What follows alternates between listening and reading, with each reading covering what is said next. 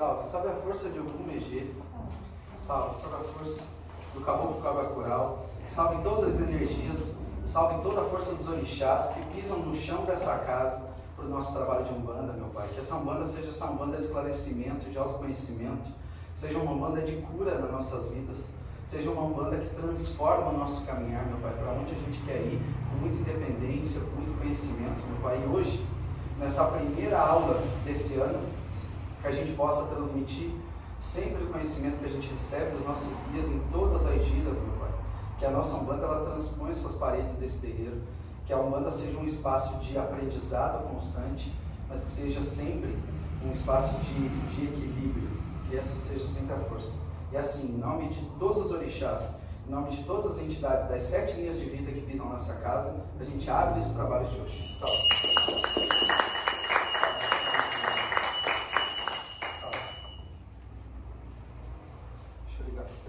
Gente, sentem, Deixa eu ligar aqui para a gente registrar, porque a gente está sempre aprendendo, né? Que bom. Gente, então, como eu disse, sejam todos bem-vindos. É, essas aulas, até para quem está começando a assistir, tanto aqui da nossa casa quanto da, da assistência, é, a gente vai fazer, são 20 aulas durante o ano, elas vão acontecer de forma quinzenal aos sábados. Né? E o nosso objetivo, é, esse primeiro ano, é trazer é, bastante conhecimento. O objetivo aqui não é formar ninguém né, como teólogo de Umbanda, ah, agora vou saber tudo sobre Umbanda. Pelo contrário, é muito mais trazer como é que a Umbanda reflete na nossa vida, né? reflete na nossa vida. Então, é, a gente vai dividir hoje o nosso trabalho em quatro módulos, né, em, quatro, em quatro temas, vamos assim dizer, que a gente vai discorrer durante o ano. Então é muito importante para quem conseguiu vir hoje que mantenha essa frequência. A gente, lógico, vai gravar. Algumas aulas pode ser que elas sejam até online para facilitar, né, para às vezes entrar de casa, alguma coisa quando coincidir com algum feriado, alguma coisa. E mas assim, o objetivo é que seja um consistente né, esse conhecimento, porque não tem como a gente falar tudo numa aula só. E como ela segue uma linha cronológica, né, diferente de uma gira que a gente vem, é, e acontece né, as coisas que a gente nem espera na, naquela gira, o conhecimento, né, a informação é bom que ela segue, ela segue essa linha, ela segue essa linha cronológica. Então uma coisa que é super importante primeiro para a gente, eu sempre gosto de falar isso, que eu, como eu falei, o objetivo aqui não é relatar nenhuma verdade né, sobre Umbanda, não é a gente falar uma verdade absoluta, não existe né, uma verdade absoluta, na verdade o oposto de verdade nem sempre, é, né, o oposto de uma verdade pode ser uma outra verdade também. Então, eu vou tomar liberdade de tirar a máscara aqui, que a gente está numa distância boa, só para falar mais à vontade. Então, é, nem sempre né, o oposto de uma verdade pode ser uma mentira. Né? Existe muito esse conflito e como a Umbanda ela é uma religião, e religião normalmente é um, tem essa subjetividade que nasce do conhecimento de alguém, nasce de uma prática das pessoas. Então, o que, que a gente tem por objetivo aqui é dividir as práticas e conhecimentos que a gente recebe aqui no chão dessa casa, através dos guias que vêm aqui, através dos guias que vêm em cada filho aqui da casa, em cada conhecimento que a gente contribui. Então, esse é o nosso objetivo aqui, certo, gente? Só para deixar isso, isso claro. E então, esses quatro módulos que a gente vai falar durante o ano, né, o primeiro deles é o ser umbanda. Né, o ser umbanda é, eu acho que é algo, é o pilar principal desses quatro módulos, porque todo mundo está muito interessado nos outros. Né? Eu quero saber quem é meu orixá, eu quero saber aquele caboclo, eu quero saber se a vela é azul ou verde, eu quero saber o que, que eu boto lá, que imagem, se a imagem com o braço para cá, para lá. Né? Todo mundo quer partir já para a parte de saber né, qual é o orixá, e a gente esquece do primeiro passo que é ser umbanda. Se a gente decide de alguma forma seguir a umbanda, se a gente decide de alguma forma né, ser praticante de umbanda e não necessariamente fazer parte de uma corrente, quem frequenta, quem está aqui, né, numa assistência, essa é uma troca né, de constante que acontece quando vocês estão aqui. Então, a primeira coisa a gente precisa entender a umbanda. Então, o primeiro passo é sempre a gente esvaziar né, o copo do que a gente já tem de conhecimento para que novos, novas informações, novos conhecimentos tomem parte né, da nossa cabeça, para que a gente desconstrua para construir um novo formato. Então esse pilar do ser umbanda a gente vai falar um pouco do universalismo, que é o nosso principal né, pilar aqui, que é o nome até da nossa casa, né? Terreiro de Umbanda Universalista. Como é que a gente traz isso num pluriversalismo, né? numa forma da gente enxergar todo esse sincretismo? A gente fala é, o movimento que é a Umbanda, que a Umbanda ela nasce, na verdade, não de fora para dentro, né? não é alguém que determinou, e sim é o que vem de dentro para fora. A gente vai falar um pouco de história também, que é importante a gente saber né, da construção de religiões como um todo. A gente vai fazer um pouco da divisão entre o que é espiritualidade e o que é religião. Isso é muito importante a gente ter muito claro na nossa cabeça. É espiritualidade e religião. A gente vai falar um pouco desses pilares. E aí nessa viagem, né, dentro da origem da Umbanda, a gente vai falar um pouco da, do africanismo, né, da diáspora africana que a gente sofreu aqui no, no Brasil e influencia a nossa religião. Já falar um pouco da Europa também, né, toda essa influência que acabou vindo. E a gente termina né, o, o Ser Umbanda, que é o tema de hoje, falando bastante do, do movimento que a Umbanda deve gerar dentro da gente. Né, o, o, o movimento que a Umbanda deve ser dentro de cada um de nós. Né? Então, assim, essa voz que fala dentro da gente, essa voz que expressa o que a gente é, que precisa ser a Umbanda. E aí nos outros temas que a gente vai falar, né? É, a gente vai, a sequência vem no chão de terreiro. Aí no chão de terreiro a gente vai falar sobre os trabalhos, a gente vai falar sobre o que a gente pratica aqui dentro. A gente vai falar sobre o que, que é o cambone, por que, que a vela vai ali, por que, que tem a formação, né? por que, que o altar é desse jeito, por que está um santo lá, por que, que o chão é desse jeito, por que, que estão esses tocos que, que é a função de cada um, por que, que usa o ojá na cabeça, o que, que são as guias, né? A gente vai falar bastante disso, falar das linhas de caboclo, preto velho, criança, que é esse tripé da Umbanda pra gente. Aí sim, depois dessa viagem a gente vai entrar no terceiro módulo em orixás e sete linhas de vida. A gente vai discorrer um pouco sobre cada orixá, lembrando sempre que nós somos filhos de todos, né? Então isso é muito importante. E depois vai finalizar o ano com firmezas, assentamentos e o fundamento de altar que é uma coisa que a gente traz, né, dentro de todos esses fundamentos. Certo? Então, como eu falei, a gente vai falar sobre o que é ser umbanda, né, sobre o que é ser na sua essência e como pessoa. A gente vai falar sobre o nosso chão de terreiro, que é muito importante. Obrigado. Obrigado. A aguinha sempre é bom. E a gente vai né, falar dos orixás e das sete linhas. Esses vão ser os nossos temas e vamos terminar o ano com firmeza, assentamentos e altar. Certo, gente? Certo. E aí, até a gente deixou aqui disponível pranchetas com canetas. Quem quiser, fique à vontade de pegar. Quiser anotar alguma pergunta, no final eu vou guardar 20 minutos ali, meia hora, para a gente falar sobre o tema de hoje, para vocês fazerem perguntas, a gente conversar um pouco sobre isso. Ou se quiserem anotar qualquer coisa, fiquem à vontade, gente. Que bom. Obrigado, Rô. Então, vamos entrar no tema de hoje. Né? O tema de hoje que é o ser umbanda. Né? Umbanda é uma palavra que ela já teve inúmeras interpretações. Né? Muita gente já falou, o que é Umbanda? Umbanda é, é muito bom a gente, como o nosso objetivo aqui é desconstruir para construir novamente, é muito bom falar o que não é Umbanda né? que não é um bando. Que aí a gente vai desconstruindo para construir novamente. O que, que não é um banda? Um banda não é candomblé, um banda não é catolicismo, né? um banda não é cristianismo, um banda não é, é religião protestante, um banda é, não é uma religião que nasceu na África, a Umbanda não é uma religião que nasceu na Europa, né? A Umbanda ela é uma religião brasileira, é uma religião é, desenvolvida a partir das situações sociais, econômicas, é, miscigenação cultural que a gente viveu nos últimos aí 150, 200 anos aqui no nosso país.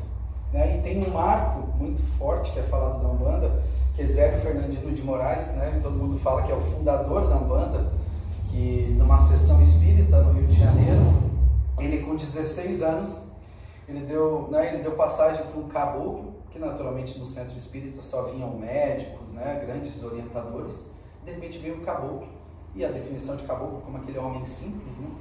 Ele virou para todo mundo e falou assim: Nesse lugar está faltando uma rosa, nesse lugar está faltando uma flor, e essa flor seria a Umbanda.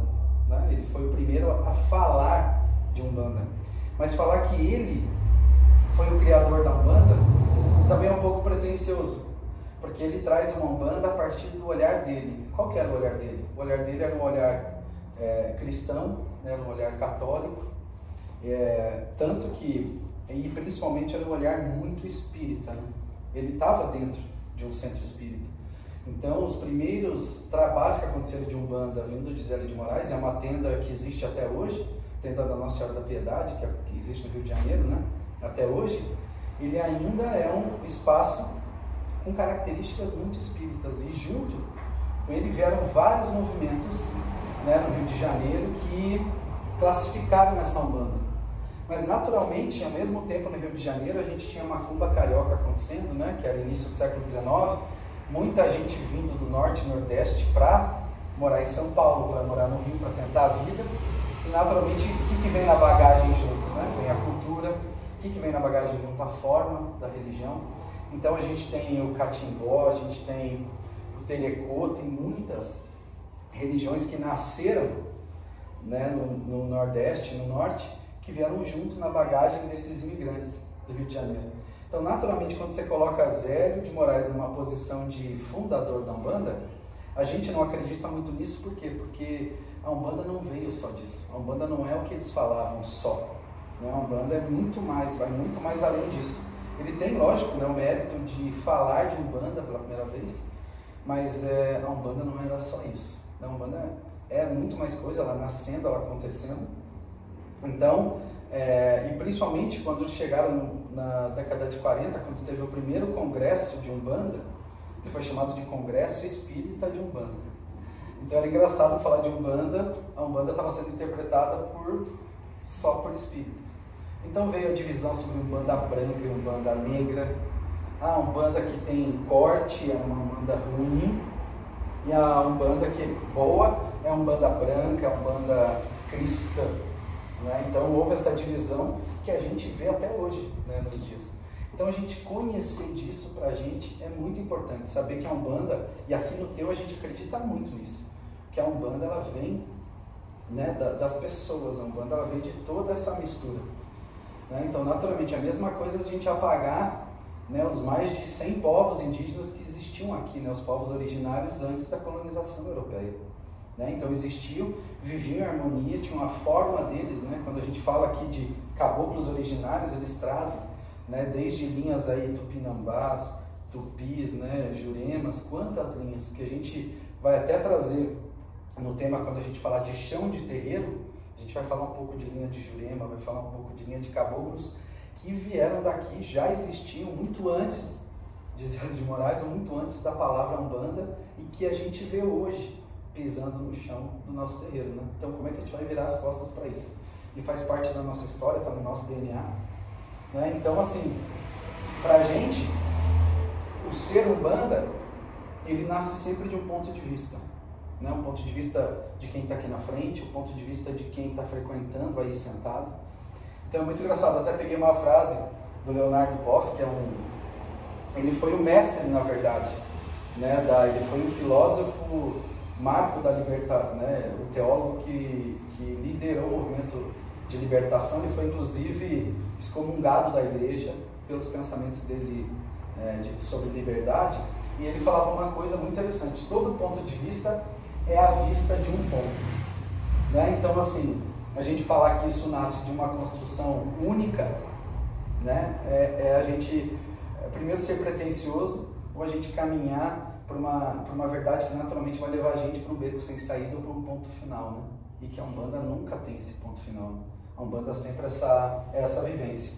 E para a gente, então, como ser Umbanda, é ser o teu. É ser o terreiro de Umbanda universalista que a gente pisa aqui. Todos os dias que a gente vem ajudar na marmita, todos os dias que a gente frequenta aqui para a gira, seja limpando esse chão, seja a gente preparando o altar para a gira, a gente fazendo o nosso banho de ervas, os fundamentos que a gente aprende aqui é isso, é ser humano. É ter o costume quando a gente senta aqui e escuta, poxa, acende uma vela para o seu anjo de guarda. E a gente sabe que anjo de guarda é algo que não vem da Igreja Católica, que foi uma apropriação que eles fizeram durante toda essa caminhada também. Que eles também são sincréticos, que eles também nasceram da soma de várias culturas. Né? Então, assim, é, poxa, mas anjo de guarda?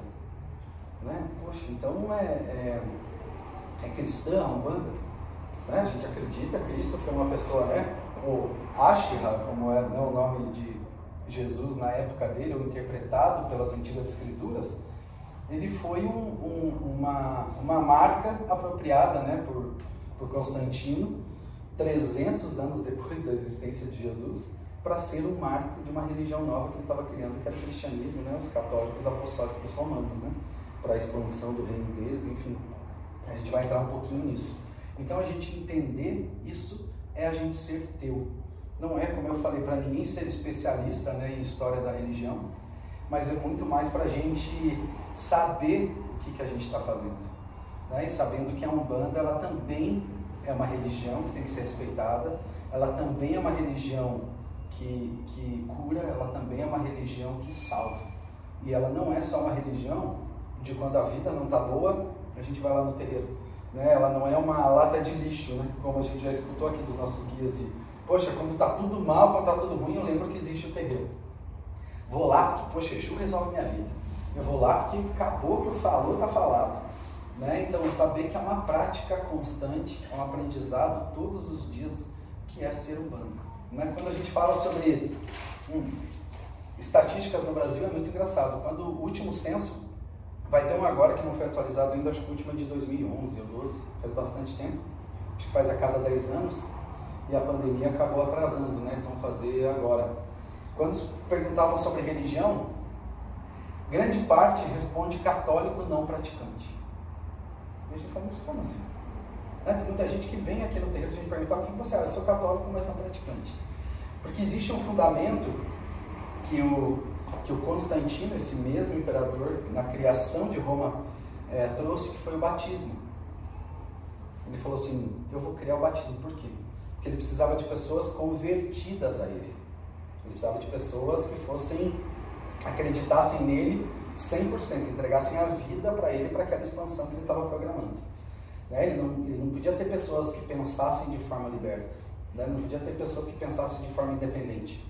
Então ele foi lá puxou o princípio lá de João Batista, que foi, que era na verdade um conceito judeu, né, de se banhar a cabeça com água para purificação e não para salvação. Como ele estava criando uma religião salvacionista, meu objetivo, lógico, aqui não é falar mal do cristianismo, mas como a gente tem uma cultura muito forte, é uma desconstrução. Então não é meu objetivo, não é falar mal, nada, mas é bom ficar claro isso na nossa cabeça. Então ele lá desenvolvendo essa religião nova, né, que ele, o objetivo dele era expansionista, né, ele queria que aquilo crescesse para atingir o maior número de pessoas possíveis. Ele foi lá nas, nas escrituras e falou: olha aqui, ó, João Batista. Esse cara né, lavou Jesus aqui, ele já tinha Jesus como marco. Ele foi lá e é, primeiro pegou um nome que era Islã e botou um pronome europeu, né, Jesus de Nazaré. Ele trouxe isso como né, já foi a tradução. E quando ele escolheu o batismo, ele falou assim: o batismo é para é, é a redenção de todos os pecados. Então, tudo que você foi, tudo que você fez, vai ser perdoado, mas a partir de agora você tem que fazer tudo o que for mandado. A partir do momento que eu te salvei, você agora vai ter que fazer tudo que eu falar. Esse é o princípio do batismo. Tanto que ele mesmo falou assim: Eu só quero ser batizado quando eu morrer, porque eu ainda vou fazer muita coisa errada. Então, se ele mesmo, o Criador, né, optou, e isso vem de tempos em tempos até os dias de hoje. O que, que acontece quando a gente nasce? Né? Por mais que nossos pais não são frequentadores, mas hoje a gente tem em Curitiba, por exemplo, quase 60% das escolas são católicas. Né? Quando vai para particular, é mais ainda. Então, essas escolas trazem esse fundamento. Naturalmente, a gente, poxa, vai na catequese, a gente faz a primeira comunhão, a gente é batizado, né? tem que escolher um padrinho, então, naturalmente, a gente escuta lá, agora que você é batizado, você é católico. E aí a gente segue a vida, às vezes fazendo uma outra coisa, vai para uma banda, vai para outra religião, mas ou nem vai para outra religião, mas naturalmente a gente fala, ah, gente, é, eu sou católico não praticante. Né? Então essa herança para a gente não pode existir dentro do que a gente acredita. Né? Eu fui batizado na igreja católica, mas a partir do momento que eu pisei no terreiro, aquele batismo para mim foi um momento, foi um, um fundamento dentro de uma religião que eu aprendi na escola que eu estudava, que eu trouxe, mas que naturalmente já não faz mais parte da minha vida. Eu preciso construir isso para dar espaço tem hoje. Hoje aqui no teu, o nosso batizado é joga, um jogo de obi que é feito no Roncó, aqui, que é a nossa, nossa Casa Santa, que eu vou falar bastante desses termos quando a gente falar de, de chão de terreiro, mas é aonde a gente conhece e se entrega a Umbanda. Não é um marco onde a gente esquece o passado, porque a Umbanda é como uma religião que cultua, que, que agradece e aprende com a ancestralidade, ou seja, o que veio antes, como que eu vou falar para você que tudo que você viveu até hoje não presta? E agora você vai viver uma nova vida, né? Como que eu vou fazer isso? Sendo que tudo que você é, tudo que representa desde o teu, da, tua, da tua fisionomia física, da tua cultura, da tua forma de pensar, veio do que teus pais te ensinaram e eles vieram do que os pais dele ensinaram, né? As vivências, os desafios, as doenças, tantas coisas que vêm junto, né? Quando a gente nasce, que naturalmente formam o que a gente é. Desde lá do códigozinho DNA, né? Que é aquela combinação entre nossos pais, até hábitos, medos, é, né? coragens, vem dessa formação. E a Umbanda é a soma disso. Como que eu vou virar para trás e falar assim, a tua ancestralidade a partir de agora acabou. Agora você vai ter que seguir o que o dirigente aqui fala ou o que, o que eu falar, né? Como posição de, de guia. Até um pouco para frente vamos falar de dirigente. Então isso é muito, tem que estar tá muito claro na nossa cabeça. Ser um banda para a gente é ser o teu, é ser esse terreiro que a gente pratica, que a gente é todos os dias, todos os momentos da nossa vida. Né? A gente saber que mesmo fora daqui, o dia que a gente acordar preocupado, o dia que a gente tiver um sonho é, que nos preocupe, que a gente vá inseguro, que a gente possa ir na nossa casa acender uma vela, né, em segurança principalmente, possa acender uma vela pedir para os nossos ancestrais, pedir para os nossos protetores, para a nossa espiritualidade que nos proteja. Uma religião de liberdade, ela prega isso. Né? Uma religião expansionista, como outras que a gente conheceu, ela vai sempre centralizar a decisão para que todo mundo, né? É mais fácil controlar uma, uma manada que pensa diferente ou que pensa igual, não é? pensa igual é muito mais fácil. E a Umbanda, pelo contrário, ela se sente diversa pelos pensamentos individuais, a soma disso, né? Por isso que a gente fala que nós somos teu, porque aqui é a soma de cada um que está aqui, de vocês. Hoje a aula, ela ganha uma característica pelo pensamento, pela ancestralidade de cada um que está aqui. Se tivesse um a mais, um a menos, já seria diferente. Certo, gente? Então, por isso que a gente cai um pouco no universalismo. E até hoje, se a gente chegar em casa hoje, todo mundo está sem fazer nada, vai digitar na internet. O que, é universalismo? Né? O que, é Umbanda universalista? Vai falar que é uma Umbanda que não segue ou ela segue todas as vertentes que tem de Umbanda. Ela não quer ser classificada. Ela aceita todas as formas de culto como sendo de Umbanda. Para a gente, ela é um pouco diferente isso. É, universalismo para a gente é aceitar que a Umbanda é uma religião, ela não é uma seita, ela não é uma frequência de final de semana, ela não é um lugar que eu vou, como eu falei, para quando as coisas não estão bem, ela não é um lugar para ir lá só pedir, ela é uma religião para eu frequentar, e religião tem o objetivo religação né, com a nossa ancestralidade, religação com o divino, com, com o sagrado. Então, é, universalismo para a gente é respeitar todo o, o sincretismo que formou a Umbanda inclusive o cristianismo, inclusive toda essa cultura que eu falei. A gente respeitar porque não tem como ignorar. A gente pode conhecer, entender e falar assim para a gente mesmo. Ah, não funciona para mim mais.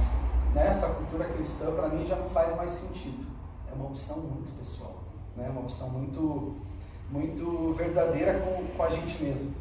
Então, a gente entender que cada um tem o seu momento e a gente ser universalista. E universalismo para a gente ele vem de pluriversalismo. Né? Ele é pluriversal, ele tem várias fontes. A gente bebe de muitas fontes, mas sem deixar de ser humana. Né? Esses dias a gente ouviu de um guia aqui uma, uma coisa muito engraçada, que ele falou que é, a Umbanda, onde você for, o terreiro que você frequentar, se ela fosse feijão, ela tem que ser feijão. Se, se você vai no terreiro, se você vai comer um feijão na casa de alguém, ah, um vai pôr um alhozinho a mais, outro vai pôr um baconzinho, mas não vai deixar o quê? De ser feijão. Você pode ir no outro que onde o caldinho parece que é mais aguado, o outro está aquele mais carregado. Não importa. Importa que é feijão. E a gente entende aquilo como feijão.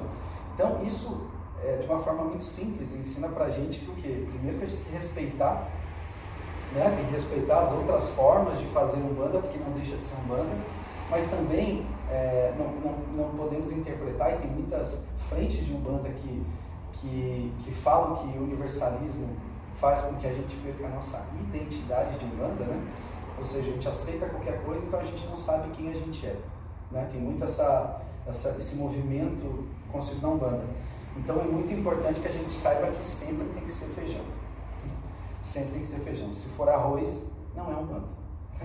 Se for outra coisa, não é Umbanda. Então o pluriversalismo para a gente vai ser sempre essa forma da gente enxergar que veio aqui um guia de uma forma diferente, veio um caboclo que usa elementos diferentes, veio um Exu que trabalha de uma forma diferente, a gente não quer classificar ele. A gente não quer pegar ele e colocar num formato que existe aqui dentro da casa. A gente quer aprender com ele para que ele agregue ao formato que a gente tem aqui de Exu. Certo, gente? Então, por isso que a gente deu o nome para esse nosso estudo de teologia, né? Porque quando a gente fala de teologia na essência da palavra, é, e eu estou estudando teologia de Umbanda, eu acho que o maior instituto de Umbanda que tem hoje no Brasil, chama-se Umbanda EAD, a maior escola que tem em São Paulo, eu e o Mano também faz essa aula, né, Maninho? É sensacional e ele vai mesmo na teologia, explica detalhes da história, origem.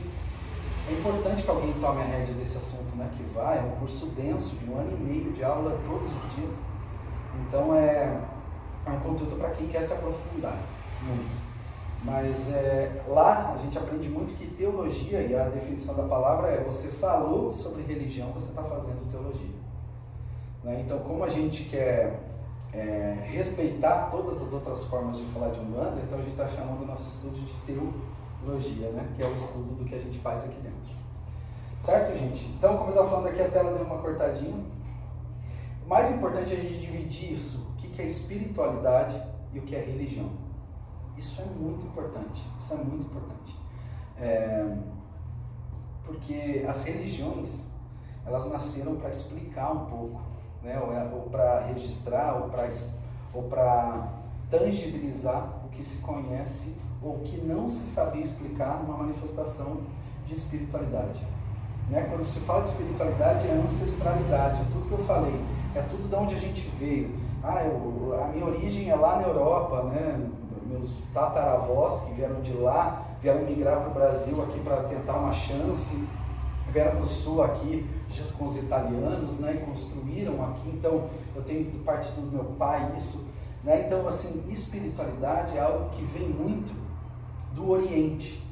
Igual quando a gente fala para alguém assim, poxa, se orienta, né? A gente fala normalmente assim, oriente-se. Que que de onde vem esse termo? Esse termo vem da gente olhar o Oriente. O Oriente é onde nasce o Sol. Então, se o Sol nasce lá, é luz. Né? Então, assim, a gente reconhecer a luz é a gente ter uma direção.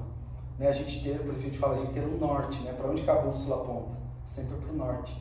A gente tem uma direção. Então, é, quando a gente fala de espiritualidade e de ancestralidade, é esse culto a quem veio antes da gente. Vocês imaginaram que a, se a gente estivesse aqui Há 50 anos atrás, quem sabe a gente não poderia ter um terreiro num bairro como esse, aqui em Curitiba. Quem sabe há 50 anos atrás, é, a gente ia ter aqui visita de polícia, falando que é uma religião que não pode ser muito praticada por causa disso, por causa daquilo. Imagine há 100 anos atrás, né? teve muita gente que foi presa. Quando a gente fala desse mesmo momento de Zélia de Moraes, é, existe um pai, né, um Tata, que chama-se Tata Tancredo, fez um trabalho maravilhoso da Umbanda como origem mesmo, né? Ele vem é, de um africanismo muito forte, né? ele traz uma vertente muito forte, ele foi preso inúmeras vezes, justamente pela prática dele não ser reconhecida. A gente fala, fala de Luísa Pinta, uma angolana lá no meio do século XVIII, que veio também no Brasil para cá, e ela tinha os cultos, os benzimentos dela que ela fazia no fundo da casa dela, que tinha pessoas tocando um, um instrumento de, de percussão e ela sentia o transe de uma ancestralidade dela, aonde ela dava passes, dava cura, né? E a gente, quem nunca aqui foi numa benzedeira quando era criança, né? Ah, vamos lá fechar, quer costurar o peito, né? Fechar o pulso. Então, assim, essas práticas eram feitas por baixo dos panos. E alguém que faz parte da nossa ancestralidade aqui, que veio antes da gente, lutou por essa liberdade que a gente está tendo hoje. Então, quando a gente fala de espiritualidade, é a gente consagrar, é a gente agradecer quem veio antes da gente, que pisa aqui no chão da Umbanda através da linha dos caboclos, dos pretos velhos, né? que contam essas fases da história para a gente, é, que a gente respeitar quem veio antes. Que muita gente morreu para a gente ter essa liberdade aqui, muita gente foi presa, muita gente foi marginalizada, para que a gente pudesse hoje ter uma liberdade de cultuar ou de ser da religião que a gente quiser. Isso é espiritualidade. Isso no Oriente é muito mais forte. É para quem conhece algumas religiões orientais, a gente vai para o Japão, por exemplo, é, pegar a igreja messiânica, que tem muito aqui em Curitiba, né, uma igreja muito forte, é o culto da ancestralidade. Você vai na casa de um messiânico, ele tem um altarzinho, né, que eles nem chamam de altar, mas que vai ter lá a comida preferida do avô. Ah, o arroz com temperinho e tal. É, por quê? Porque era uma forma de se conectar a essa ancestralidade. Muitos problemas que a gente está passando hoje, sabe aquela coisa que nunca ouviu da mãe, né? Quando é, o filho está passando lá na. Até não, não, tem idade, mas acho que a adolescência é mais claro isso, né? Aquelas primeiras é, decepções amorosas, né? aquela busca do trabalho, a mãe e o pai chegam com aquela sabedoria e falam, meu filho. E hoje o filho olha para trás e fala, é que você tinha razão. Isso é ancestralidade. É a gente cultuar o que veio antes da gente como aprendizado. Que essa energia não tem como ela ser ruim. Né? Muita coisa a gente traz, não, mas é espírito que eu não sei de onde que vem essa crença que a gente tem de certo e errado, de bom e ruim. Né? Não, tem como, não tem como ser ruim algo que vem de nós. Se a gente está tendo um encontro, é, um encontro é, que, que ele seja conturbado com a nossa própria ancestralidade, esse erro pode estar na gente mesmo. Quem sabe a gente está vivendo uma vida onde a gente não está respeitando quem veio antes da gente. Quem sabe a gente não está se conectando com as pessoas que vieram antes da gente. Então é muito, é muito claro e é muito importante que isso seja, seja evidente. Então isso é espiritualidade. Espiritualidade não tem nada a ver com espírita, espiritualidade não tem é, nada a ver com religião. Espiritualidade é o culto a quem veio antes da gente. Isso é muito claro. Então, quando a gente fala sobre, poxa, será que eu posso acender uma vela na minha casa? Será que eu não vou acender uma vela e vou atrair Exu para minha casa, né? E aí vai ficar cheio de Exu na minha casa? Eu falo, o meu sonho, eu quero acender a vela, que minha casa assim, esteja cheia de Exu, né? Cheia de pessoas, de energia da minha ancestralidade, me ajudando, me orientando, me dando intuição para as minhas decisões, né? Porque a gente toma decisão o tempo todo, seja ela uma decisão poxa, de um relacionamento, seja uma decisão de um trabalho, coisas mais significativas, mas se a gente olhar para o nosso dia, a gente toma uma decisão todo dia, eu vou levantar agora, agora eu vou fazer tal coisa, agora eu vou fazer, né? No nosso trabalho, a gente está escolhendo o tempo todo. Então isso parte de alguma coisa que a gente já aprendeu. Não é quando a gente faz a primeira vez e erra, a gente, hum, entendi, vou fazer desse jeito, né? Igual vai fazer lá uma receita a primeira vez, ah, poxa, botei pouco sal. Né? Ah, poxa, acho que deixei queimar. Né? Por que, que vem alguém que já fez aquele prato e ensina pra gente? Isso é espiritualidade. A gente cultuar quem veio antes da gente, respeitar os mais velhos, é, né? a gente respeitar quem está dividindo uma experiência com a gente, é espiritualidade. Isso tem que estar tá muito claro, porque as pessoas confundem espiritualidade com religião.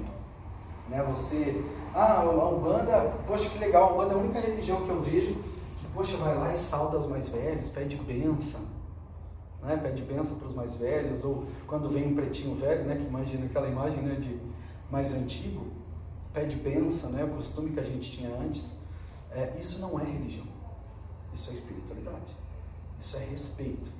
Né? Respeito vem de espiritualidade. Então isso é muito claro. Quando a gente fala de. Hum, só toma um banho. Quando a gente fala dos grandes mestres da história, ascensionados, como muita gente explica, ou destaque né, dentro de religiões, pode falar do próprio Jesus. Jesus ele era por religião judeu e deu origem ao cristianismo, né? Mas na verdade 300 anos depois que ele existiu. Buda ele era islã, né? Ele, ele praticava o islamismo. E aí ele, numa ascensão de espiritualidade, né? um, um movimento que ele fez através da religião que ele escolheu, ele atingiu novos patamares. Então, assim, a religião ela vai ser uma ferramenta do que a gente entende como espiritualidade. Isso tem que estar muito claro. Porque aí a gente começa a desconstruir e, e a gente para de depender de um banda.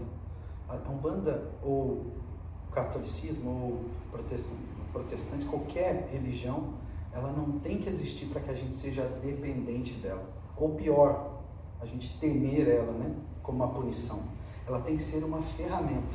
Ela tem que ser uma, uma chave de fenda eficiente para apertar o parafuso da nossa vida. Sabe? Só a gente vai saber qual é o tamanho da chave, qual que é o nosso parafuso, né? Uma analogia, mas assim, para a gente entender que, que a religião foi uma chave né?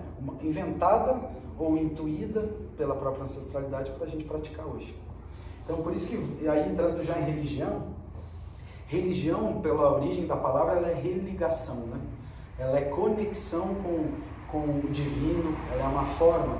É acender uma vela é uma religião, né? rezar é uma religião, fazer uma gira de umbanda é uma religião, ir numa missa né? religião, ir num culto é uma religião. Então a gente, a gente encontra uma forma de dedicar um tempo da nossa semana, como a gente está fazendo aqui. Passamos a semana toda e, poxa, sábado ele vai dedicar hoje duas horas para falar sobre um bando. O que a gente está fazendo aqui é religião. É religião. É importante. E como que nasce, né? Se a gente for olhar pela história, né, foi lá criado o Homo sapiens, né? Que lindo, né? O Homo sapiens que veio na história, a classificação. E os filósofos, os filósofos falam que o, a religião surgiu quando veio o homos religiosos. o que ele começou a fazer? Ele começou a observar a natureza. Né? O homem começou a observar a natureza, ele entendia que uma planta, ela ia lá, morria, aí ela soltava aquela semente, de repente ele ia lá, uma semana depois tinha nascido uma outra no lugar. Falou, olha só, e a natureza se reinventando, uma árvore, né? uma árvore vinha, poxa, secava, de repente aquela, aquela gerava frutos e vinha outra, árvore e outra e outra. Aí o que, que ele começou a fazer? Poxa, morreu um ente querido eu vou enterrar. Será que vai nascer de novo? Né? Será que vai nascer um outro ente no lugar? Então, naturalmente, o homem começou a enterrar os seus entes. E quando ele faz isso, ele está acreditando que existe vida após o momento da morte. Né? Ele acredita que aquela matéria ainda vai gerar vida de alguma forma.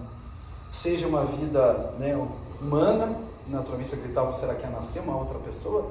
Mas naturalmente quando nasce uma planta, nem seja os cogumelos que nascem ali, ou aquela matéria que serve de adubo né, para as plantas crescerem ou para alimentar a terra, fecha um ciclo de uma observação que ele estava fazendo. Então naturalmente ali ele se torna um observador da natureza, entendendo que a vida é, de qualquer é, coisa que é animada, né, que existe vida, existe um ciclo. Né? Existe um ciclo de nascer, crescer, é, se desenvolver e morrer. Né? Então ele começa a observar como homem e aí ele começa a entender, poxa, mas quem controla isso? De onde vem essa força? Né? Da onde vem isso? Então ele começa a observar as estrelas. Então quando a gente vai olhar lá atrás nas mitologias, começa a surgir a observação do céu, né? Poxa, acho que ali é a estrela é o deus tal. Né? Então lá na Europa as pessoas começam a observar o céu. Na, na, nas Américas, aqui na Ameríndia, as pessoas começam a fazer relógios de sol, né? Relógios solares para controlar o tempo. O tempo vira uma ferramenta importantíssima aqui nos Andes. Né? E ao mesmo tempo na África, eles vão olhando que a natureza, a natureza são, são as forças né, divinas. Então ela olha para o rio e fala: Olha o rio que me dá água, que, alimenta, que, que hidrata a terra para nascer o meu plantio. Então, poxa, a água é uma, uma deusa na nossa vida. Olha essa natureza que linda essa natureza que gera o fruto para me alimentar. Poxa, isso aqui é, é um Deus. Então começa né, esse culto a, essa, a essas forças que vêm da natureza. E é aí que nasce a religião. Naturalmente, algumas religiões elas surgem é, per, aí personificando, porque sempre existiu, desde os movimentos mais tribais da história, sempre teve a posição daquele líder religioso, né? Aquela pessoa que era o líder político e a pessoa que era o líder religioso. Né, nos cultos, quando fala os xamãs antigos, né, é um termo muito aqui da América, mas que se espalhou por muitos continentes, ele era lá o curandeiro, né, ele era a pessoa que, que, que trazia a saúde, tratava as doenças e tinha sempre aquele líder mais político, fazia as decisões sociais, né, dava, formava hierarquia do lugar, organizava aquela sociedade. Às vezes era a mesma pessoa, né, dependendo do, da, da origem. Então, isso é religião. Organizar o culto ao que a gente não vê, ou que a gente acredita que exista além do que os nossos olhos vê, é religião. Claro, gente? Isso? Faz, faz sentido? Beleza. Então, como a gente estava falando de Umbanda, é esse movimento. O que a gente precisa desconstruir é que naturalmente o movimento de Umbanda ela nasce de dentro para fora. É um movimento que já existe dentro da gente e ele vem de dentro para fora. A Umbanda ela pode ser um despertar do que existe dentro da gente, seja essa soma de ancestralidade, seja a soma desses medos. Né? Tanta gente fala, nossa, eu vi na entidade vem aquele Exu todo virado, assim, mas todo parece um capeta. né? Parece um capeta. Ele vem com esse rótulo, né? com essas coisas, que é um pouco de como a gente mesmo trata a nossa ancestralidade. Né? É, um, é uma forma de expressar como a gente mesmo enxerga da onde a gente veio. Porque hoje é tanta coisa, a gente, poxa, a gente quer ser tanta coisa diferente, que às vezes a gente olha a vida do outro, é tão legal, a gente quer ser a do outro, e quer ser daquele outro, e quer ser daquele outro, e a gente perde a nossa identidade. E quando a gente perde a nossa identidade e a gente se olha no espelho, o que, que a gente vai ver? A gente não reconhece o nosso corpo, né? então naturalmente o nosso corpo ele, ele, ele está visivelmente deformado aos nossos olhos.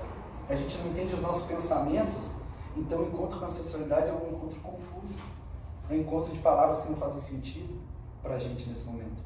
Então a Umbanda ela nasce e naturalmente quando a Umbanda cresce nesse movimento é, cristão, judaico-cristão que estava acontecendo aqui, a colonização, né, a firmeza, naturalmente alguém explica, não, aos olhos do cristianismo.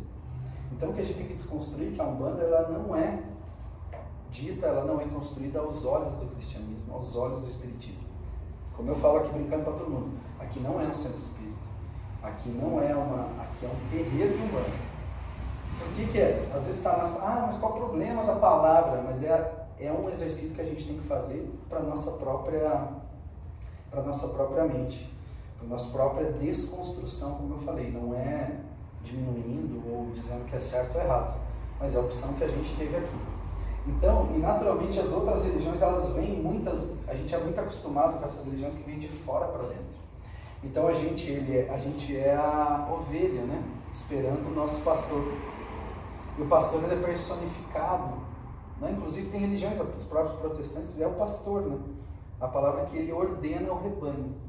Como o rebanho não tivesse pensamento próprio. Né? Como se é, ele, ele, não, ele não raciocinasse para tomar as próprias decisões. Então isso, certo ou errado, né? as escolhas lógicas são pessoais, não faz parte da Umbanda que a gente acredita aqui, né? dentro do nosso terreiro. É, por isso que tudo que vem de fora para dentro é uma característica. E acontece aqui no terreiro. Quando senta, por exemplo, alguém aqui vem, a gente vai falar, por isso que eu acho que o principal tema, né, quando a gente entrar daqui cinco aulas no tema chão de, chão de terreiro, vou falar muito disso, que muita gente senta aqui no topo para consulta, fala, não, eu estou sentindo uma força estranha em volta de mim. Tem alguma coisa lá na minha casa. Tem alguma coisa lá no meu trabalho, tem alguma coisa, é sempre, e é, não é que seja errado a percepção, é a forma que a pessoa está interpretando, mas na cabeça dela, ela vem da onde? De fora para dentro. Mas eu não fiz nada. Poxa, eu estou aqui certinho, estou com meu casamento, crio meus filhos, vou no meu trabalho, sustento, não sou de frequentar boteco, não sou de, de, de me expor, né? sigo a minha vida tão regrada, e por que tem essas coisas me atrapalhando? Né? Então essa sensação de que as coisas elas vêm de fora para dentro. A Umbanda não. A Umbanda que a gente acredita, ela vem de dentro para fora. Se a gente tem essas dificuldades, são desafios, são aprendizados que a gente mesmo tem que encarar, a gente mesmo tem que aceitar que a única forma de transformar isso é uma decisão nossa, que cada um vai ter que tomar. Então, para a gente, isso é muito claro que a Umbanda ela é de mestre para mestre. A gente escuta muito isso do nosso. Né, nós somos a corrente do caboclo cobra coral, ele fala muito isso aqui para a gente. A gente é aqui de mestre para mestre. Cada um dentro de si tem um mestre que a gente pode aqui chamar de caboclo, de tranca-rua das almas, a gente chama de tantos é, classificações de nomes para que a gente tangibilize essa energia, para que não seja né, aquela ideia de ascensão, seja um poste de luz, né, que a gente possa aterrizar mais, olhar no olho, encarar, ouvir a palavra, né, tocar, a gente ter essa, esse contato, mas a relação ela tem que ser de mestre para mestre. Acreditando que dentro da outra pessoa tem um mestre, tem uma energia, tem uma força, chamando anjo de guarda, como quiser, que tem toda a sabedoria necessária para desenvolver a vida dela. O desafio da Umbanda é fazer com que ela, com que ele, cada um aqui desperte esse mestre que mora dentro de cada um da gente. Da sua forma, ele vai vir da sua forma, com as suas palavras, com a linguagem que faz parte da sua vida, que faz parte do que é natural para você. Tem que ser uma linguagem de conforto, nunca vai ser algo de, que gera desconforto, algo que gera exposição. Umbanda não é isso. Umbanda não é aquela ideia de colocar alguém no meio aqui e ficar puxando o espírito, não sei de onde, não. Isso, na verdade, é um encontro. Tudo isso é feito quando acontece, né, que chama de trabalho de meio. Isso acontece para que se despertar, para que todas essas, essas é, eu não vou falar véu por causa do conceito dos doze véus, né, cristão, mas todas essas essas faces que às vezes né, tiram essa miopia que faz com que a gente não enxergue quem a gente é esse trabalho, esses elementos são feitos para que cada vez mais essa imagem fique mais clara. Que cada vez mais a gente tenha coragem de encarar quem a gente é. Então, isso vai fazer com que esse mestre se desperte. Então, o exercício é sempre de mestre para mestre. O respeito, aqui eu vou falar hoje de dirigência, né, de banda e sacerdotismo. Isso nasce, não é uma, uma não é o que vem de cima para baixo não é o que vem de fora para dentro. O despertar é sempre de dentro para fora, acreditando que existe dentro da gente um mestre. E isso nos responsabiliza também, né? Porque se a gente vai estar aqui no trabalho, será que eu vou vir de qualquer jeito? Ah, hoje eu nem vou tomar meu banho de ervas, né? Quando a gente fala de fundamento de umbanda, né? Hoje eu vou lá naquela gira, ah, sei, por que, que a gente vem, se concentra, se prepara, deixamos aqui o celular de lado, vamos sentar aqui, a gente toma um passe, né? a gente vem de coração aberto. A gente vem com a, com a cabeça tranquila, o coração aberto, para que a gente receba, para que a gente compartilhe esse momento com esses nossos mestres. Né? Então, essa consciência de mestre para mestre é muito importante. Quando a gente senta na frente de um preto velho para uma consulta, a gente senta na frente de um cigano, de um caboclo, de um exu, a gente está falando, aquele mestre está falando com o mestre que está dentro da gente. Certo, gente? Isso é bem importante. Então, o que, que é a Umbanda? Falou, falou, falou, mas eu não entendi ainda o que é Umbanda. Como que a gente vê a Umbanda, né? A Umbanda a gente vê numa palavra muito simples. E poderia ser traduzida em várias outras palavras, tá? Para a gente, ela é cura. Ela é cura. Ela é cura através do amor incondicional. Não, o amor incondicional é onde não há condições. Ah, eu te amo se você for na Umbanda. Eu te amo se você usar uma roupinha melhor. Eu te amo se emagrecer 3 quilos. Eu te amo se você, poxa, deixar teu cabelo assim. Eu te amo se você tiver um dinheirinho para me ajudar. Eu te amo, se, né? Então, assim, condições. A, a, a Umbanda, através do amor incondicional, ela gera a cura. E a cura ela é a cura de preconceitos, é a cura de rótulos, é a cura de desconstruções sociais, né? de desde de, né, desafio que a gente está vivendo, tanto de gêneros aí, né? Tantas essas coisas, a Umbanda ela, ela nasce dessa cura, dessa cura da gente olhar para uma pessoa com respeito, olhar para um ser humano, independente, independente ou incondicionalmente. É, a gente pode tentar explicar essa palavra de mil jeitos, mas elas falam por ela mesma. Amor incondicional. Não há arestas, não há vírgulas, não há é, como que é o asterisco para uma observação, né? Ah, salve pessoas que fazem mal para os outros. Não. Amar incondicionalmente é amar. todos. É amor. Então, assim, a gente curar a gente mesmo de todas essas classificações, a gente curar a gente mesmo de todas essas, essas né, esses julgamentos. Esse é o objetivo da Umbanda.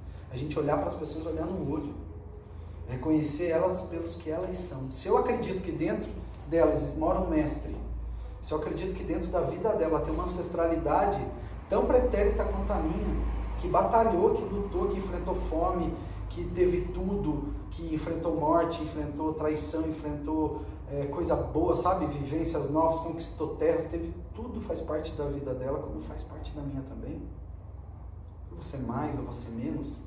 Não é não, não tá todo mundo, como que é, no mesmo gráfico, vamos assim dizer, para a gente comparar. Não é uma corrida. Não é uma corrida. Eu não estou correndo contra ninguém, eu estou correndo contra os meus desafios pessoais. Né? Eu estou batalhando contra as minhas coisas.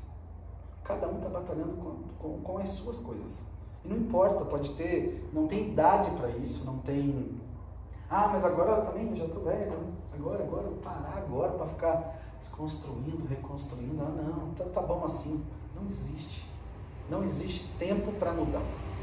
Não existe momento melhor do que o aqui e o agora que a gente está vivendo essa necessidade da gente curar o tempo todo, o tempo todo. A gente olha para as pessoas, a gente olha a roupa que ela está vestida, a gente olha o cabelo, a gente olha, poxa, uma palavra que ela falou, essa pessoa fala alto, né? Nossa, essa pessoa fala baixo. Ai, não entendi nada que ela falou. Olha o sotaque daquela pessoa, né? De onde ela vem, olha o, o jeito, né? Então, assim, a gente está vivendo, a gente está vivendo essa cura o tempo todo. E para aterrizar isso aqui dentro do terreiro, a gente coloca em dois principais pilares, né? Dois, assim, principais conduções que a gente vive todo dia. O primeiro deles é fé. Né? Fé. Olha que palavra pequena que quando a gente fala a palavra, acho que cada um pensou né, na cabeça. O que significa fé, né? Para cada um, ela tem um significado maravilhoso normalmente. Às vezes a gente fecha o olho, fé, lembra da gente um dia numa igreja olhando um altar bonito. A gente lembra da gente do lado de alguém doente no hospital pedindo, sabe Deus para quem? Para aquela pessoa curar. A gente olhando uma pessoa tendo uma crise, tendo uma. uma é, é uma crise, tendo um, um lapso, alguma coisa, a gente pedindo para aquela pessoa. Né? Fé é algo que faz com que a gente acredite em algo que a gente não vê ou algo que a gente comece a co-criar, né? que a gente está criando agora para que aconteça daqui a um segundo depois. Fé é, é fé nas pessoas, é fé na gente, é fé na nossa capacidade de, se isso aqui está ruim, se isso aqui não está bom, consigo dar esse passo. Eu consigo me desprender do que eu estou deixando para trás, para que a minha mochilinha ela esteja mais leve, para que eu consiga caminhar mais leve na minha vida para que eu possa ter mais equilíbrio. A minha vida ela está andando e ainda estou querendo carregar tudo lá de trás. Poxa, aquela época que eu vivi que foi ruim, aquela época que, nossa, era tão assim, a gente vira, né? a gente carrega. E chega uma hora que parece que o caminho está tão limpo que a gente mesmo conquistou isso, mas parece que a gente não consegue andar. Parece que tem uma, uma corrente, sabe aquelas correntes com aquelas bolas, né? Que usavam antigamente com, com presidiários, né? com, com detentos Parece que ela vai cada vez maior e a gente está aqui, ó, arrastando, arrastando. Fé é isso. Fé é a gente acreditar que aquilo já passou e que agora a gente quer um novo começo, mesmo que ele não exista ainda. Mesmo que ele não exista. É, tem gente que vai trazer a fé de, poxa, o que é fé? Se eu perguntasse para cada um aqui, eu ia falar, pô, fé é acreditar em Deus, fé é acreditar nos orixás, fé é acreditar no caboclo, porque eu não sei, né? Eu estou aqui incorporando, eu estou falando com você, Flávio. Você só muda a voz, né? Você fala, eu, eu tenho fé que não é você. Né? Ou será que é, né? A gente vai falar bastante disso também. Mas é, fé é a gente ter a capacidade que a gente acreditar que a gente tem a capacidade de mudar o que a gente é e o que a gente tem à nossa volta. A gente quer o melhor para a pessoa que está do nosso lado. A gente quer o melhor para as pessoas que a gente convive. Então a gente precisa ter fé que, é, que a gente está ajudando. A gente tem que ter fé que a gente está fazendo o nosso melhor. Isso é muito fé. E esse símbolo, né, que para muita gente, olha, a gente usa esse símbolo para fé, então vão falar, ah, poxa, viu como tem cristianismo, né? Essa aqui é a cruz de Jesus, Jesus foi, foi crucificado nela, né? A gente traz. E esse símbolo ele é muito anterior né, a Jesus. Ele é um símbolo que significa cura. Né? Quando assim, quem já veio aqui, lógico, Giro de Preto Velho, em outro lugar, qualquer coisa Preto Velho faz assim, né? Faz assim, em cima, embaixo, do lado do outro, em cima, embaixo, do lado do outro. Ou quando a gente olhava lá atrás, né, nas histórias, sempre tem esse movimento, esse símbolo nos escudos dos soldados, né, aquela coisa. Esse símbolo é o símbolo de, de, de cura, é um símbolo de saúde. Que você esteja protegido em cima, embaixo, do lado do outro. Isso vem desde o tripé lá do islamismo, que a gente acabou herdando o tripé em todas as religiões, né? Pai, Filho Espírito Santo, como a gente fala aqui na Umbanda, caboclo, criança e preto velho, né? o tripé, seria um apoio para que a gente se sinta sustentável numa ideia, ele vem desse símbolo que é a cruz. Então a cruz ela significa essa fé, a gente acreditar que mesmo para coisas que estejam em cima sejam coisas boas, mesmo que a gente acreditar uma que é embaixo, que é classificado como coisa ruim, esteja de um lado ou do outro, a gente esteja protegido. A gente tem essa capacidade de transpor isso através de acreditar de algo que os nossos olhos não vê, que às vezes nosso ouvido não escuta, né? mas que a gente sabe que existe. Fé é a gente fechar o olho aqui nessa janela e saber que o vento está batendo no nosso rosto, né? olhar uma cortina, se mexer em casa e falar, poxa, quem te falou que o vento existe? Alguém te ensinou. Eu falei, não, eu acredito. Como é que você acredita? Porque que derruba a árvore. Né? O vento né, refresca o nosso rosto, eu sinto ele aqui, ó, encostando na minha face. E quando você viu o vento? Né? A gente vê lá naquele movimento das folhas, o dançar das folhas, está lá o vento movimentando as folhas. Né? Então a fé é o vento e a folha é a gente. É como se a fé movimentasse a gente. Certo? E a segundo ponto, eu coloquei essa, essas espadas né, como símbolo que a gente. É uma simbologia, muita gente fala, ah, mas espada para matar, mas vem do ferro, né, vem do elemento é, intransponível, né, aquele elemento duro que a gente precisa ser muito convicto quanto à ação. A gente precisa ter muita ação com a gente mesmo. Então não adianta nada a fé, a gente está em casa, ah não, eu tenho, poxa, estou desempregado, né? Estou desempregado. Poxa, está difícil a minha vida, está complicado, mas eu tenho fé. Vou lá, acendo a vela para o anjo da guarda e volto para frente da TV. Não, já acendi, eu tenho fé. Vai dar certo, vai surgir um emprego. Né? É, poxa, eu tô, tô, tô, poxa, tô, tô atrás de uma pessoa, quero ter uma companhia, né? Quero, poxa, tô sentindo que é momento ter um sentimento por alguém, ter alguém do meu lado, alguma coisa. Ah, eu tenho fé, fique em casa. Né? Então, assim, alguém vai vir né, bater na nossa porta. Oi, você quer um trabalho? Alguém vai vir bater na nossa porta e falar, Oi, poxa, uma pessoa bacana, vamos conviver? Então, assim, a ação é a gente fazer por. A fé vai ser aquele entusiasmo. A fé vai ser o movimento mas o que vai trazer as nossas coisas mesmo vai ser a ação. Certo, gente? Por isso que eu, nesse tema que a gente fala do ser umbanda, tem que falar um pouco do, do, do sacerdote, né? Do sacerdote, da, que a gente ainda constrói o sacerdote como sendo o padre. Né? A gente tem essa imagem do pastor, a gente tem essa imagem da pessoa que vai dizer o que a gente tem que fazer. É? E o sacerdote, na verdade, por definição, ele não tem essa função. O sacerdote ele tem a função de te fundamentar no que você está vivendo, de te dar o, o, que está acontecendo agora como fundamento de religião, de trazer um momento aqui agora e falar assim, é, para você buscar a resposta que você está procurando, dentro da nossa religião, o fundamento é esse. O fundamento é esse. E aí cai em outro ponto, que eu falo para todo mundo, né, que escuta aqui quando eu falo, eu sou sacerdote de Umbanda, eu fui estudar Umbanda para ser sacerdote de Umbanda, e eu dirijo um trabalho espiritual. Né? Eu sou o dirigente desse trabalho que acontece aqui. E aí sim, o dirigente ele é direção através dos guias. Né? Ele é direção através do que acontece aqui. Mas a autonomia e decisão ainda é de cada um. Ele é uma influência. Ele é uma presença, ele é uma presença, ele é uma referência ele é, um, ele é um, um, uma orientação. Ele é a luz no Oriente, que também falha, que também erra, que também é ser humano. Né? Ele não é, nunca, nunca vai estar em patamares acima, né? que onde haja desrespeito, onde haja a submissão. Isso dentro da Umbanda não existe. Né? Isso dentro da Umbanda não existe. Então é muito importante deixar esse papel do dirigente muito claro. Né? Esse papel do dirigente é muito claro. Então, ser Umbanda, né, o conceito que a gente está falando hoje, um pouco da história, a gente falou um pouco do que a gente acredita aqui dentro como, como ser Umbanda, né, ser teu. Então, vai muito do que a gente vive aqui. Então, falar, ah, mas Flávio, então essas ideias todas é que vêm da tua cabeça, porque você, lógico, é o sacerdote aqui, dirige o trabalho, então as pessoas aqui elas têm que pensar da mesma forma que você pensa. Não.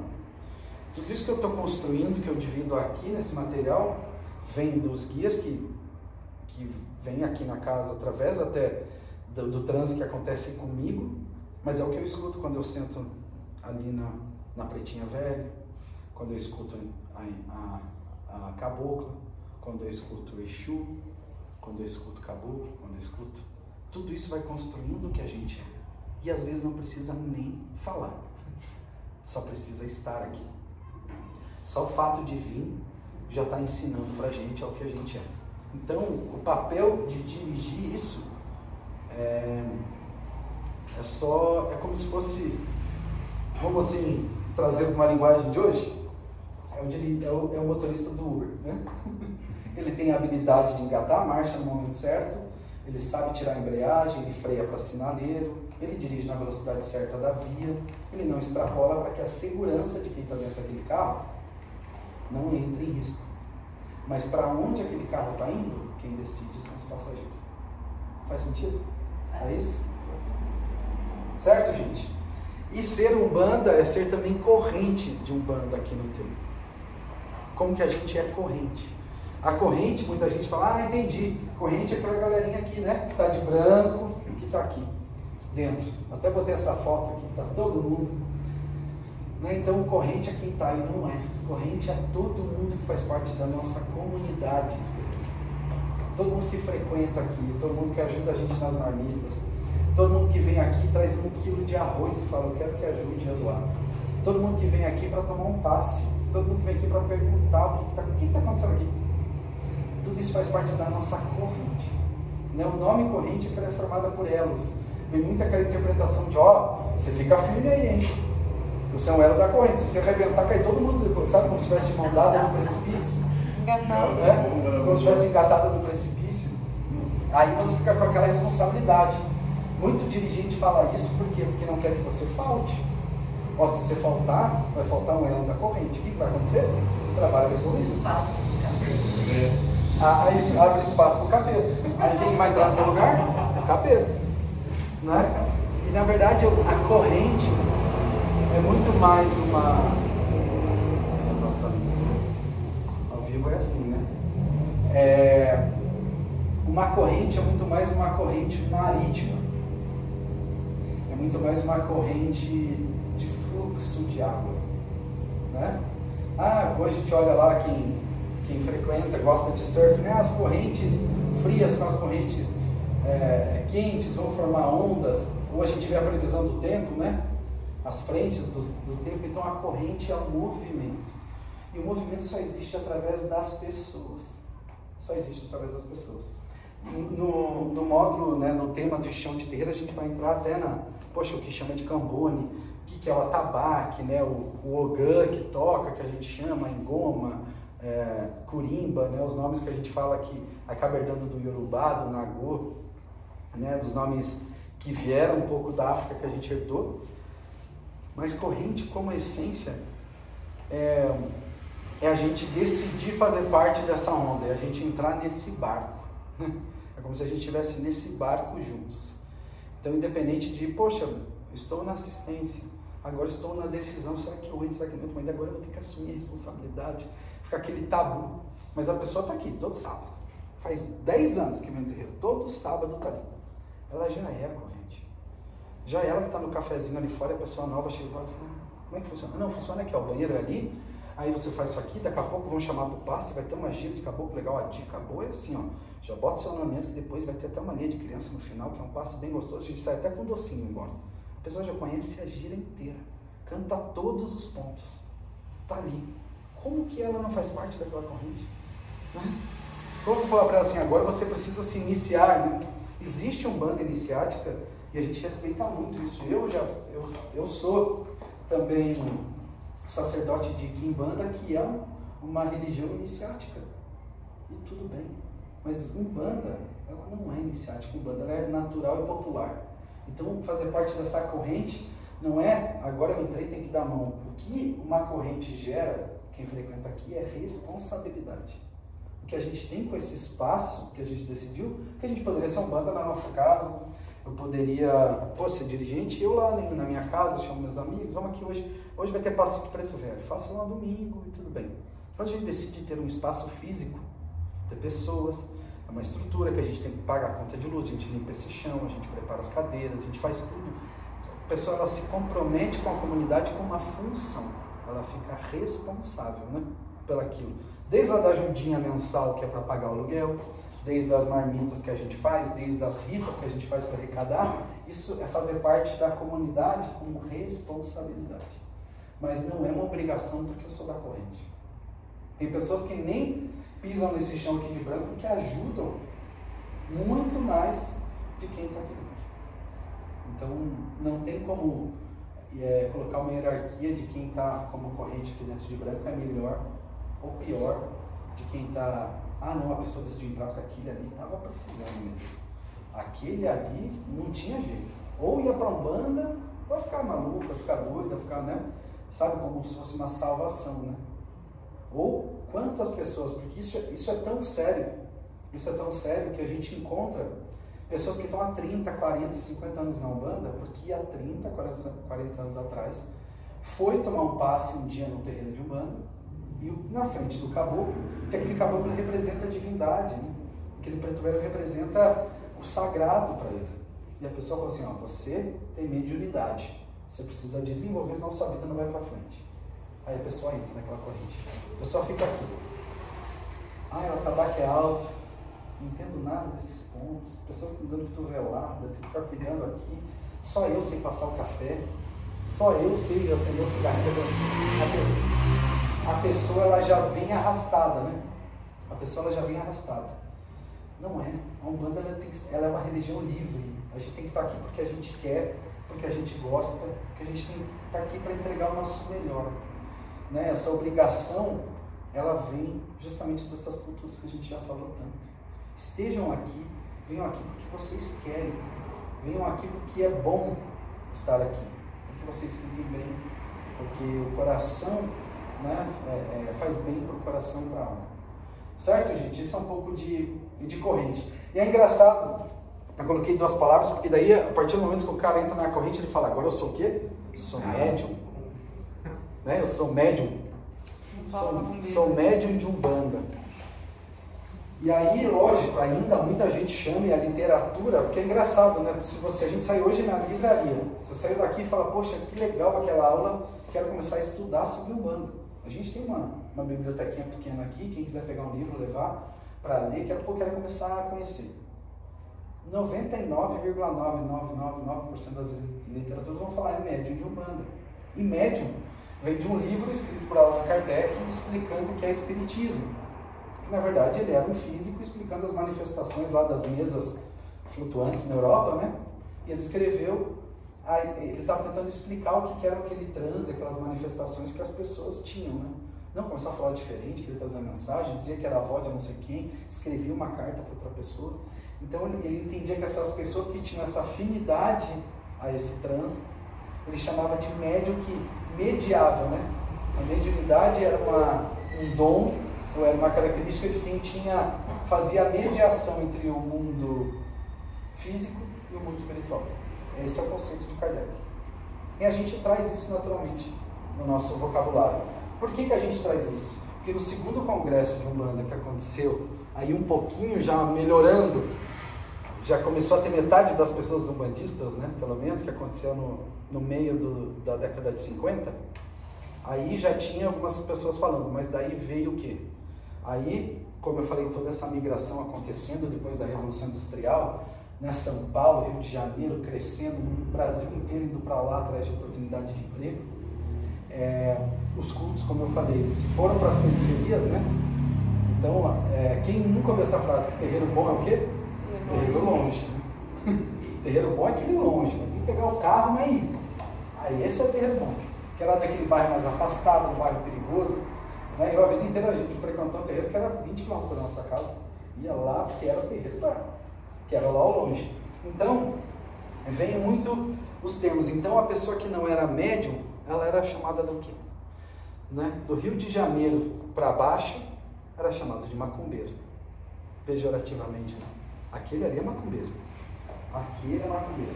E do Rio de Janeiro para cima, era chamado de catimbozeiro, que é um catimbó, um culto. Se a gente for para Salvador agora, a gente for para Recife, chamar alguém de catimbozeiro, a pessoa se ofende. Tem alguns que se ofendem porque é pejorativo.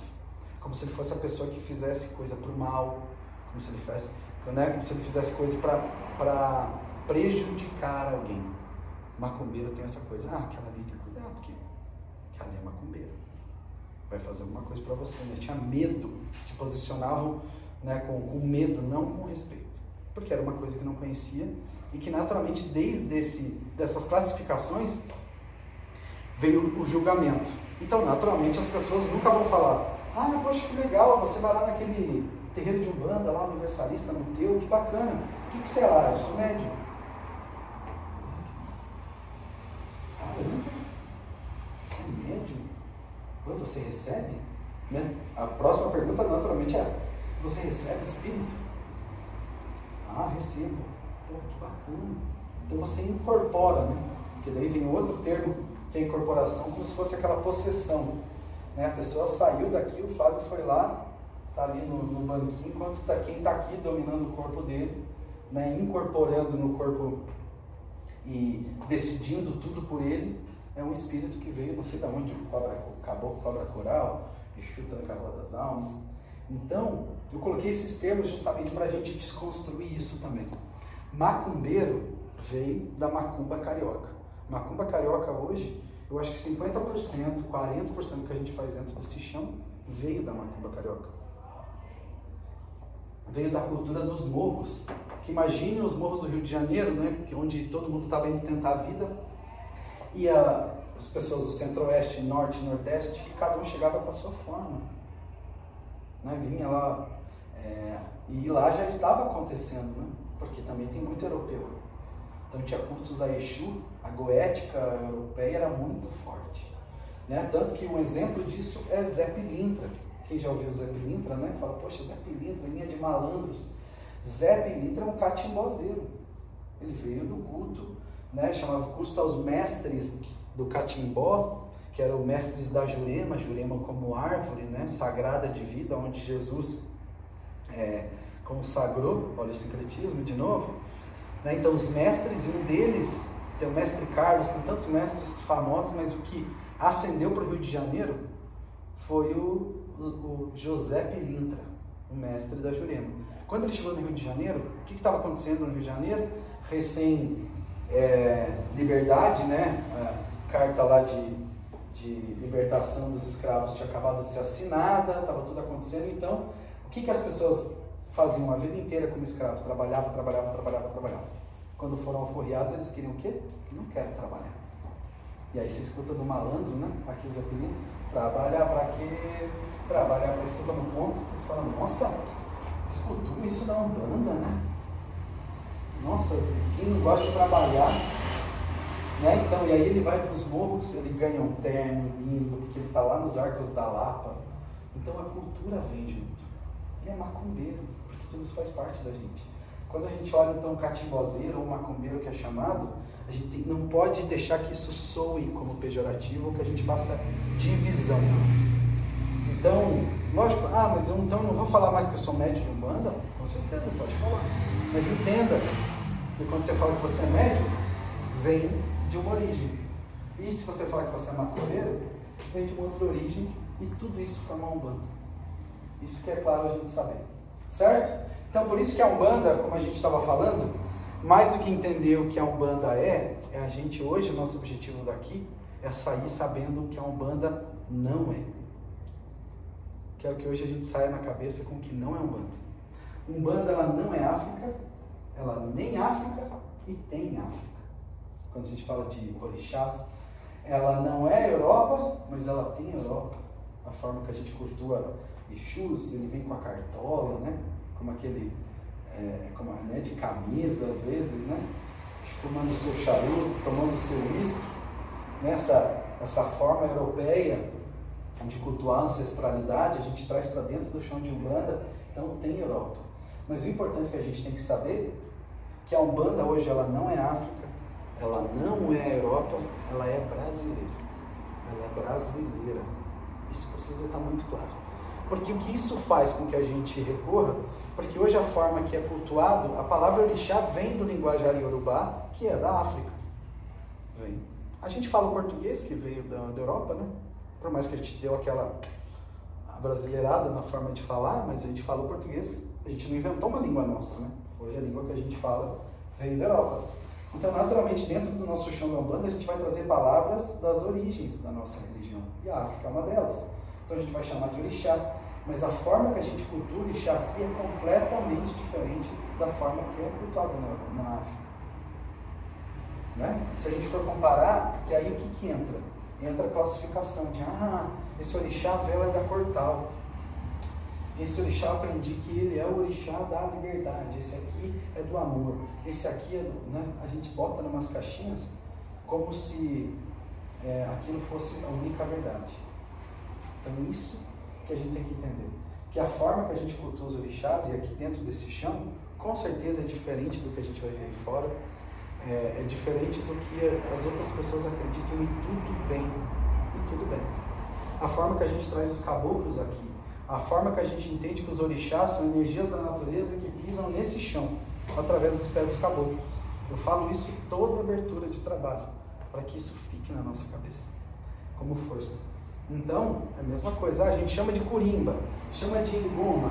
Ah, mas poxa, qual a diferença de tocar com a mão ou tocar com a baqueta? Porque ele pode ter ido num xerê de candomblé e viu que lá ninguém bota a mão no couro, porque o couro é sagrado. Então tem que tocar com, com as baquetas. Ah, se vocês estão pondo a mão no couro, pode, né? Então assim, a gente tem essa origem, mas com a nossa formação. Certo, gente? Então, assim, como último assunto, a gente já está terminando cinco minutinhos, é, o objetivo é a gente entender que a Umbanda, ela, para a gente, o ser Umbanda é movimento. O que a gente não pode é, é ser estático à religião. A primeira desconstrução, hoje, assim, poxa, Flávio, o que, que a gente tem que ir embora hoje na nossa cabeça? De tudo, essa uma hora e meia que você falou, que, que eu tenho que ir embora, anotar no meu caderninho para que fique de, de ensinamento hoje? Primeiro, tudo que a gente falou que não é um bando, que não é um bando. Um banda não é bem e mal, um banda não é céu e inferno, um banda não é culturas de outras religiões. Um banda tem a sua cultura, seu fundamento, sua característica própria. Própria. E conhecer ela esclarece a gente cada vez mais. Esse é o primeiro ponto. O segundo ponto que eu falei é o que, é Umbanda pra gente? É a cura, né? Como eu falei, em cima do pilar da fé e do pilar da ação. E o que, que essa ação gera? A ação gera movimento. Então, o que, que é a Umbanda? A Umbanda ela é movimento. A gente é, manipula os elementos da natureza, a gente manipula o nosso corpo, a gente manipula a nossa mente. E manipular, normalmente vem uma palavra de, ah, como se fosse uma manipulação ruim. Não, manipular é a gente dar movimento né, para aquilo. É a gente colocar fé, é a gente colocar energia. Por isso que vem aquele conceito de, poxa, nossa, eu fiz uma entrega, um imposto super complexo, mas eram tantas moedas, poxa, era uma moeda dourada, só tinha prata. Será que vai funcionar? Naturalmente vem, porque outros cultos, é, é a característica dos elementos do ebó é fundamental. Para a gente na Umbanda, que vale muito mais é o movimento, é a reza, é a fé que você bota naquilo que você está fazendo. Então, que aquilo você tem que sentir com aquilo, quem sabe não é, é, a realização. Você vai lá e faz um, A gente falou esses dias um padê, como está aqui ó, na foto. Um padê para Exu, poxa, para abrir seus caminhos profissionais, Exu vai lá e vai ajudar você a abrir um caminho profissional. É, o que você tem que sentir não é que amanhã alguém vai te ligar pedindo emprego e você em casa esperando. Você tem que sentir que a hora que você acordar, tua confiança para sentar numa entrevista e olhar no olho de quem está te entrevistando, você sentir que você vai também estar aceitando aquele emprego, você não quer aceitar qualquer coisa, porque você também é profissional e tem os seus valores. Então você vai olhar, você vai fazer acordos sérios, vai fazer os acordos justos para você e para aquela pessoa. Você vai ser sincero, você vai se mostrar do jeito que você é, você vai se expor com segurança. Então isso é a gente acreditar que todo esse movimento vai acontecer. E quando você faz hoje e amanhã começa a acontecer isso, você fala, nossa, olha que força. Mas esse movimento ele não veio do padrinho para você, ele não veio, né? Se a gente acredita que Exu está ali ó, dentro da ganga, mas na verdade está aqui dentro da gente, é um movimento que nasce de dentro para fora. Então, eu acho que esses são os três pilares que a gente tem que ir embora dessa nossa primeira aula sobre ser umbanda na nossa cabeça. Certo, gente? Então, assim, para finalizar, é, a gente fala muito, né? Muita gente vê movimento e eu quis terminar com esse, com esse traço de direcionamento, seta, porque o movimento é representado por isso.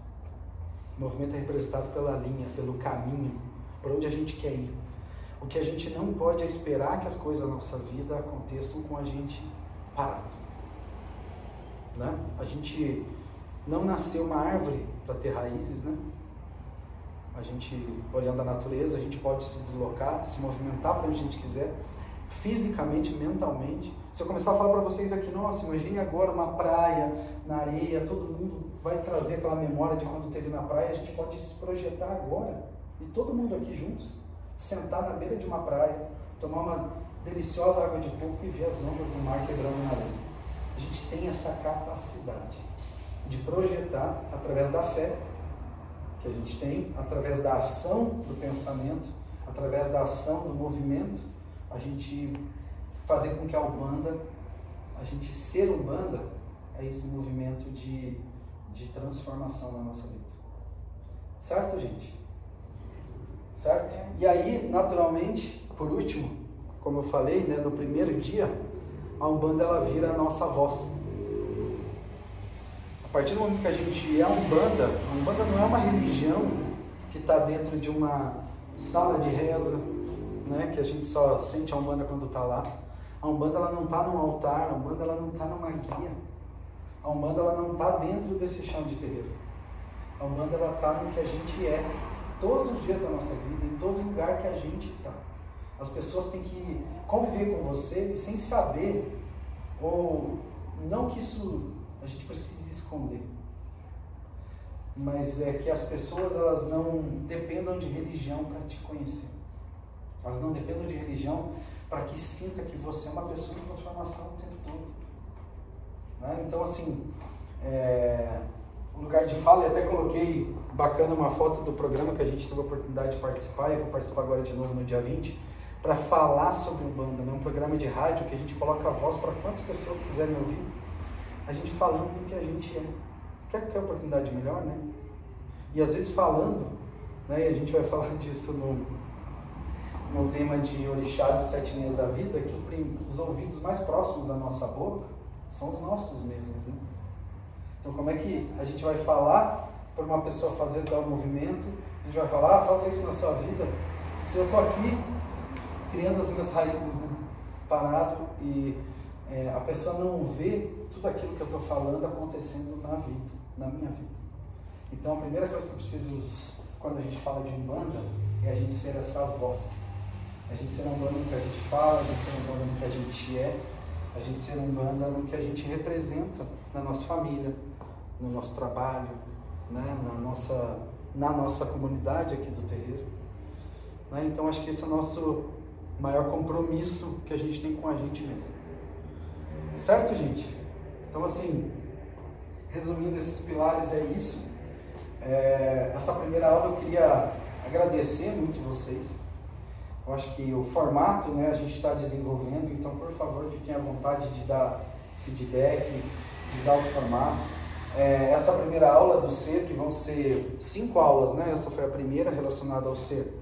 A gente vai entrar nas definições de Umbanda, eu vou trazer um pouco mais de história, de pensadores, para que a gente possa de alguma forma, para que a gente possa de alguma forma se, se reconstruir. Então assim, poxa, o que, que eu tenho que fazer para as aulas? A primeira coisa eu tenho que esvaziar. Esvaziem o que vocês é, conhecem sobre fé, sobre ação, sobre religião, sobre espiritualidade, esvaziem para que esse novo conhecimento, e não que ele seja mais ou menos, ou ele seja, é, ele venha para substituir o que vocês são hoje. Não. Ele tem que vir para agregar o que vocês são. Ele tem que vir para uma forma de vocês se conhecerem. Esse é o objetivo das nossas aulas. Certo, gente? Muito obrigado pelo tempo de vocês. E eu vou pedir agora para a gente fazer um último exercício. E aí, para quem quiser, fique super à vontade. Eu vou pedir até a ajuda de alguém para pegar uma vela branca para cada um. A gente vai pegar um pratinho, porque a gente fala muito sobre fé, né?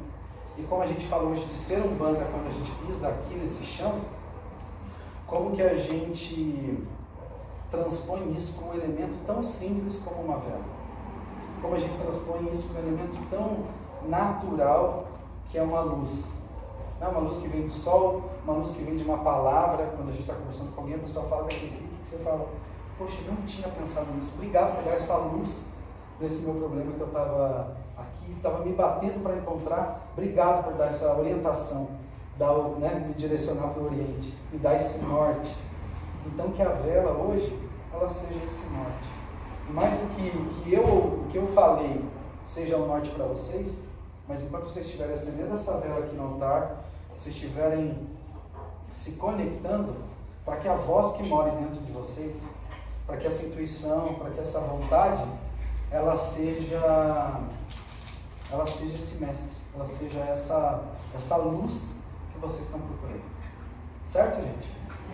Obrigado então para todo mundo. Tem que ser um cantinho de dó, pode aí- ser o azulejinho. Ah, pode ser o azulejinho para facilitar, né? É, é o azulejinho. Olha, acabou, acho que eu fechei. Tiver para todos. é.